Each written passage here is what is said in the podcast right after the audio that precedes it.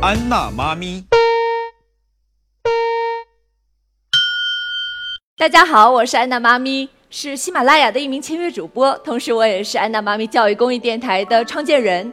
目前算得上是全国的小朋友和家长朋友们都非常喜欢的电台。大家看，这是我的儿子艾瑞克，他当时三岁的时候，我也和其他的妈妈一样，要给他讲很多的故事。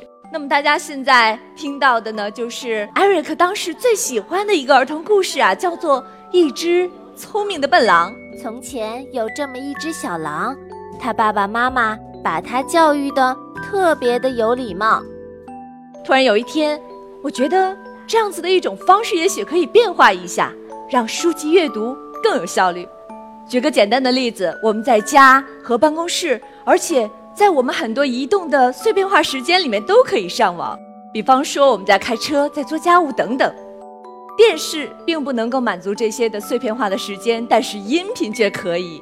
于是，二零一三年的时候，安娜妈咪就诞生了。我记得最初录的第一个故事啊，叫做《岳飞》。起初在初见的时候，只是想给几个小朋友来讲故事。当时这个音频在我的亲朋好友间反响非常的好，于是我创建了安娜妈咪教育公益电台。这个电台啊，就是给全国的小朋友们讲故事，可以让千千万万的家庭感受到故事的快乐。我记得我刚开始录的故事啊，都是上传到我的 QQ 群里面的。当时有很多的妈妈，她们成为了我的粉丝，她们每天都会下载我的音频故事去给他们的宝贝听。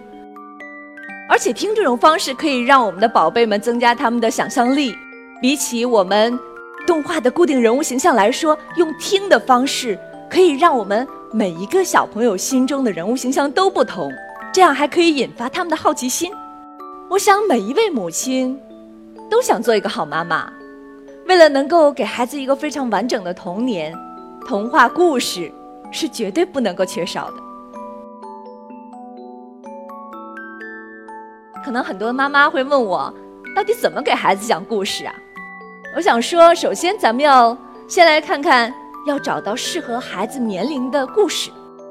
如果咱们的宝贝啊是两到三岁，可能这个故事。的情节要稍微简单一点儿，故事的时间可能也只需要在这个两到三分钟。如果咱们的宝贝是差不多四到八岁，那咱们的这个故事就可以情节复杂一点，时间也可以延长到八到十分钟。还有就是要赋予感情，然后要变换不同的声调去模仿我们故事当中的人物，这样子可以去吸引咱们的宝贝，能够有身临其境的感觉，让他们更加喜欢这个故事。再有，我们要多提为什么，启发他的对这个故事的一些小想法。就拿艾瑞克来说，他在听完故事之后啊，经常会问：大象的颜色是什么？啊，长颈鹿的高度是什么？呃，蛇为什么没有脚？没有脚，为什么又被称作爬行动物？等等，很多很多的问题。三年来，安娜妈咪教育公益电台。涵盖零到六岁的所有宝宝和家长们所需要的节目内容。现在很多的小伙伴都非常羡慕我，但是我通常都跟他们说，所有的成绩背后都是需要非常艰辛的付出的。有一次，我在录一个关于宝宝习惯的专辑，里面有七十二个声音，当时我是花了一周的时间把它录制完成。除了正常的上班时间之外，每天熬夜到凌晨的一两点钟，甚至更长。有的朋友会说：“哎呀，你这个录故事很简单啊，一边读一边录啊，几分钟的事儿嘛。”其实并不是这样，每个五分钟的成品故事背后是将近一个小时的录音加制作。我们在录故事的时候要先准备素材，之后我们要录制干音，在录制干音的时候还需要去排除很多的困难，比如说窗外有很多喇叭声，比如说窗外有很多的小孩哭的声音，哪怕是这个还有鞭炮声等等。这些情况都是需要让我们反复的去进行录制的。那么这些结束之后，还要选择非常合适的配乐，还要加上非常好的这个后期效果，应该说很辛苦。关于这个电台啊，我想说初心不改，才能放得始终。就这样，不知不觉，我的电台做了三年。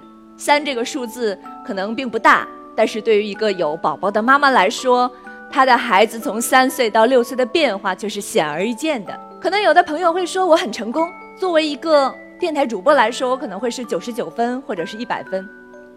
但是如果说我要是艾瑞克的妈妈这个角色的话，可能却是不及格的。我记得有一次艾瑞克跟我说，他想周末的时候要去动物园看长颈鹿，我当时随口就答应了他。但是到了周末的时候，哈，我发现我的节目还没有完全录制好，我只好失约了。可是当他知道我不能够如约跟他去动物园的时候，并没有哭闹，而是默默地回到自己的房间。他还跟我说：“我不是他的妈妈，我是安娜妈咪。”而面对艾瑞克，我想对他说：“妈妈。”永远都是艾瑞克的妈妈，妈妈永远爱你。